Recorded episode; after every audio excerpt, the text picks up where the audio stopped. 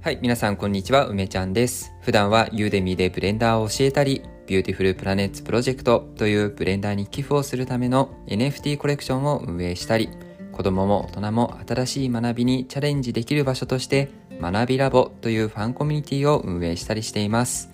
この放送はラボでの活動や私の考えていることを話していく番組です。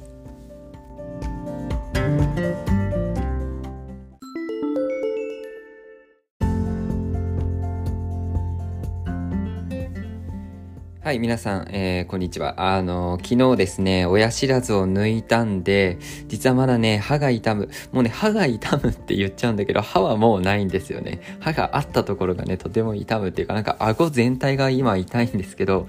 あの、口をね、あんまり動かさなければね、あの、あの口っていうの？あ、あ、あって言いながらほぼ口今開けてないんだけど、あの口をやらなければ、あの、大丈夫そうなんで、なんとかラジオは撮っていけそうです。いやーね、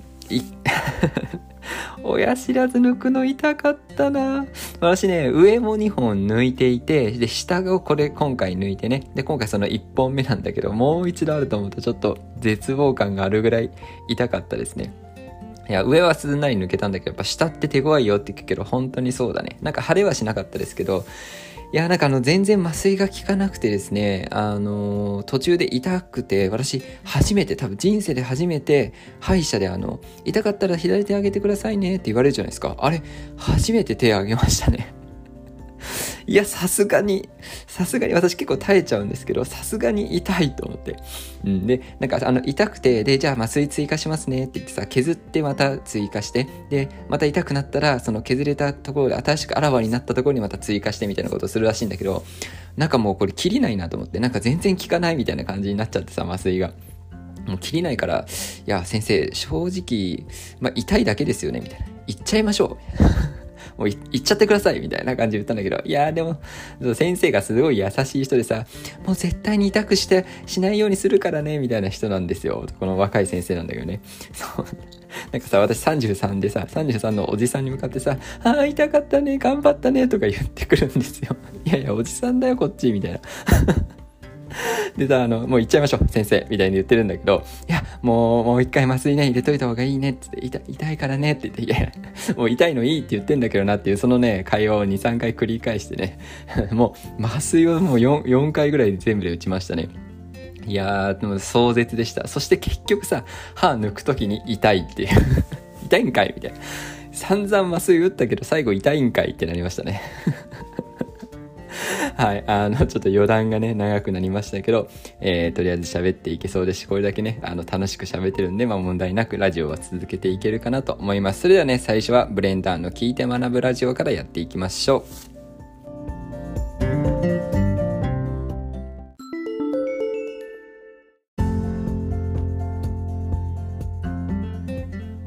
しょ。じゃあ、それではですね、ブレンダーのラジオ、昨日ね、ツイートした内容からいきましょう。えー、スポイトツールっていうのがあるの、皆さんご存知ですかね。あの、カラーをさ、カラーパレットから選ぶときに、スポイトマークのね、ボタンっていうのがあって、えー、そのスポイトマークでさ、うん、例えば、3D ビューポート内に写真があれば、その写真からね、そのピクセルの色を持ってくる、ね、色をスポイトでね、吸い上げるっていう機能がありますよね。で、吸い上げることで、今自分がね、設定したいカラーの色を、その色と同じものにできるっていう機能なんですけど、これあの、シェーダーエディターでさ、よくマテリアルの中で色を決めたりするじゃないですか。その時にね、ショートカット E、E キーね。E キーを押すと、えっ、ー、と、スポイトツールになるっていうね、えー、ショートカットがあって、これ意外と知られてないんですよね。うん、でちなみにね、あの、カラーランプとかってさ、あの、いくつか複数の色を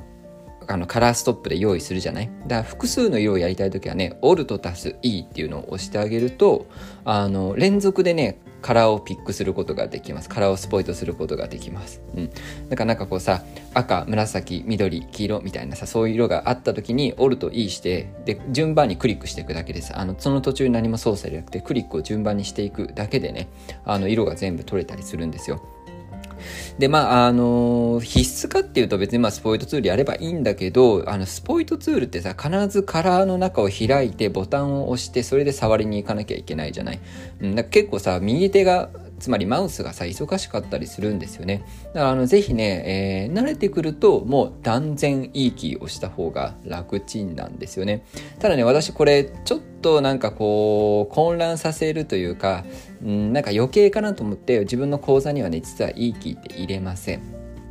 なんていうかさこうあ最初の基本的なね色を選ぶっていう作業ができた上でなんか覚えられればいい機能かなっていうふうに思ってるんでね。なんかあんまりさ何でもかんでもショートカットにしちゃうとさあの何て言うんだろうなマウスでできる操作が逆にはよく分かんなくなっちゃうっていうのもあるしね。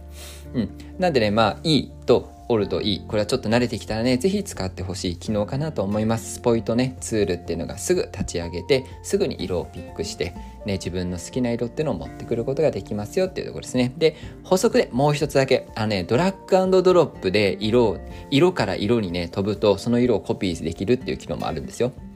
うん、例えば青いところをドラッグしてさ白いところにポンって投げ込むと白いところが青くなったりするんですよ。ね、あのドラッグドロップで色を運ぶこともできるよってこれもね合わせて覚えておきましょう。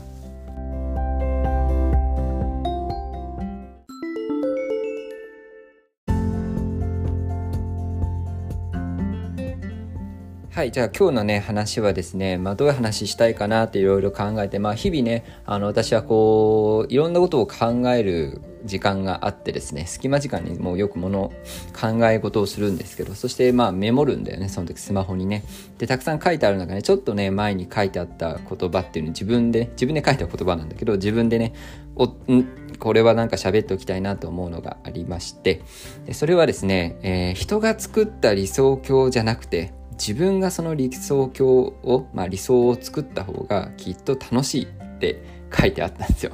ね。うん、で、これについてね、ちょっと話をしていこうと思います。でね、あの、まあ、これいろんな、うん、考え方があるかなと思うけど、まあ、一番わかりやすいのは、例えば、うん、今回さ私はさ会社をね、えー、辞めて独立して自分のやりたいことをやっていこうと思っているわけだけどまあこれがある種一つねそのそれを体現してるものなのかなと思います。で、えっ、ー、と、人の理想郷っていう言い方、つまりさ、まあ、人がやりたいことっていうことですね。他の人がやりたいことをやる場所って、まあ、会社員ってそういうことなんですよ。だってさ、まあ、あの、社長がいるというか、まあ、資本家がいて、株主がいて、そしてまあ、会社っていうものがさ、何か目指しているもの、社会貢献だったりさ、社会活動、経済活動があるわけだよね。こういうふうに社会に貢献していきますよっていう、まあ、会社が掲げているものがあるわけじゃないですか。でさ、あの、それがね、それが全く自分の、えー、目標、目的、ね、えー、と、一致しているなら、ね、全くもって一致しているなら、それは素晴らしいことだと思うんですね。もう最高な状態ですよね。でもなんかこう、なかなかさ、会社の目指すものっていうのがバッチリ個人に合っているかってそんなことはなくて、うーん、なんていうかさ、わかりやすく言うと、会社っていう、まあ、一人の人がいたとしてね。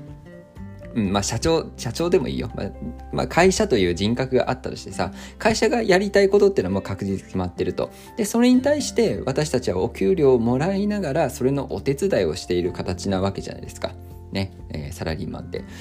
で、私はもちろんそれって別に自分のね、えー、そこに自分なりの目標とか目的を持ってやれるならすごく幸せだと思うし、で、それとね、えー、一方で比べた時にね、どっちがどっちが楽しいかなって比べた時に自分でねやりたい世界を作ろうとする方がこれはまあ楽しいなって思うんですよ。で同時にさめちゃくちゃ厳しい世界だなというのは、まあ、当然ながら思うんだけど、まあ、楽しいのはどっちだって言ったらやっぱり自分が作りたい世界を作ることなんだよね。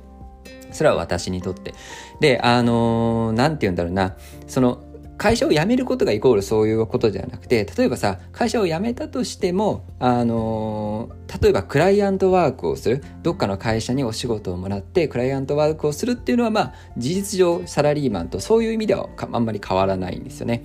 私、クライアントワークを別に否定はしないですよ。否定はしないけど、私が特にね、自分でやっていきたいなと思うのは、やっぱ自分が理想だなと、うん、こういうふうなものを作りたいなっていうことに向けて、何か自分が行動していくっていうのはまあなんかね実際にそれをやっていこうと今思っている段階だけど、まあ、すごくさ私は胸が熱くなるというか心が燃えるというか奮い立つようなね思いになるんですよね。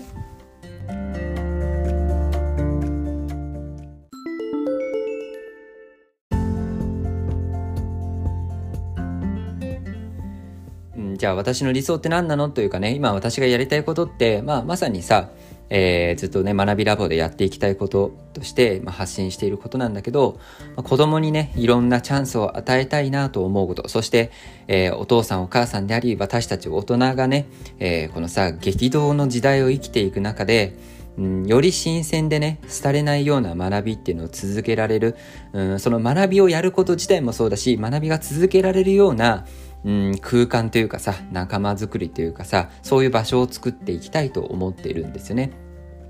で、例えばさ、人の夢の中、人の理想の中でやっていくとしたら、例えばね、学校っていうところに行ってさ、そしてそこでさ、あの、学校の先生になって学校を変えてやるぞという、そういう方法もあると思う。だけどさ、まあ学校っていうのもさ、ある社会的な目標、つまり私が決めたものではないさ、理想の中で動いている世界なわけじゃないですか。そうするとさ、自分がこれをやりたいって思った時に、やっぱりそこにさ、あの、ズレが生じちゃうって思うんだよね。じゃあ自分が思うさ、学校。私はさ、ある種学校を作りたいとさえ思っているんだけど、でもそれは、うん、今既存に存在している学校、スクールではないと思っていて、それはすごくコミュニティチックな、まあ私が目指している、えー、学ぶ場所、学ぶ空間、学ぶ仲間たちみたいなものを、えー、自分で作っていきたい。で、これはさ、私自身が思っていることだし、私が方法を考えていいし、私が理想を修正してもいいと思うんだよね。その全部さ、自分の手で決めていける、そして自分の責任の中でね、考えていくっていう、なんかこう、そういうの自己効力感っていうのかな。なんかこう自分がこれを進めているんだ。自分の理想なんだっていうのをやっていくのってすごい楽しいと思うんですよ。そう。だからなんかこう、ね、あの、どっちがいいってわけじゃないんだけど、そこの楽しさをさ、感じてしまった以上は、私はそれに向かってまあ全力で、あ今後もね、やっていくんだろうなというふうに思っています。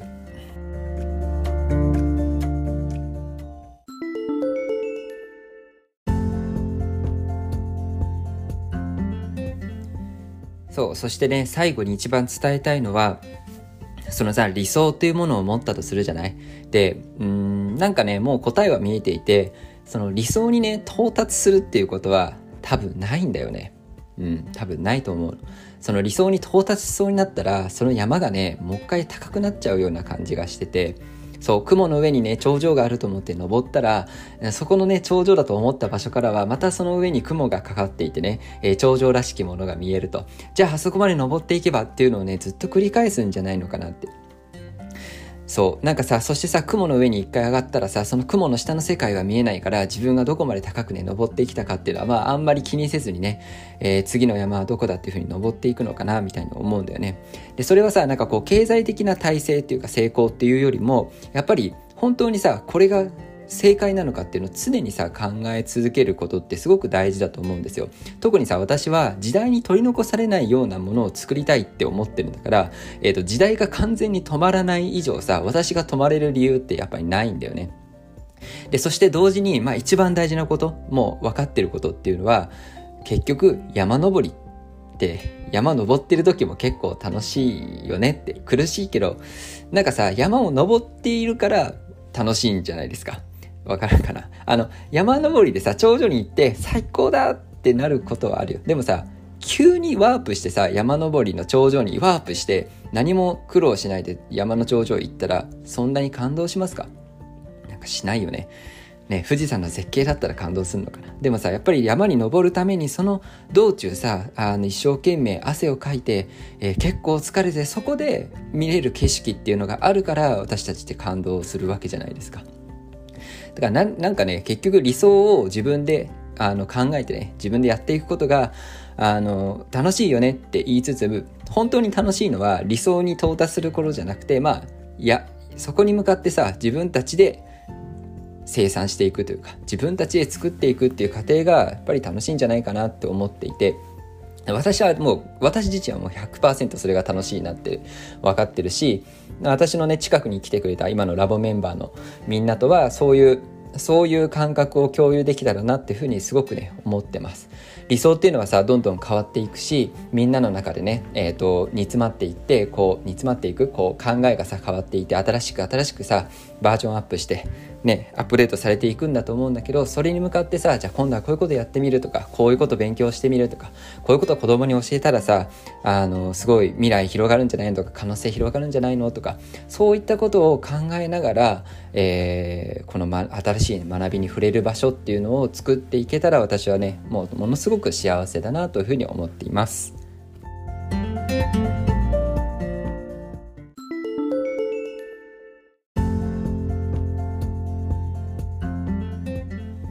はい、ということでね、学びラボ、うんとね、えー、3週間ぐらい経つでね、えー、と今38人のね、みんなに集まってきてもらいました。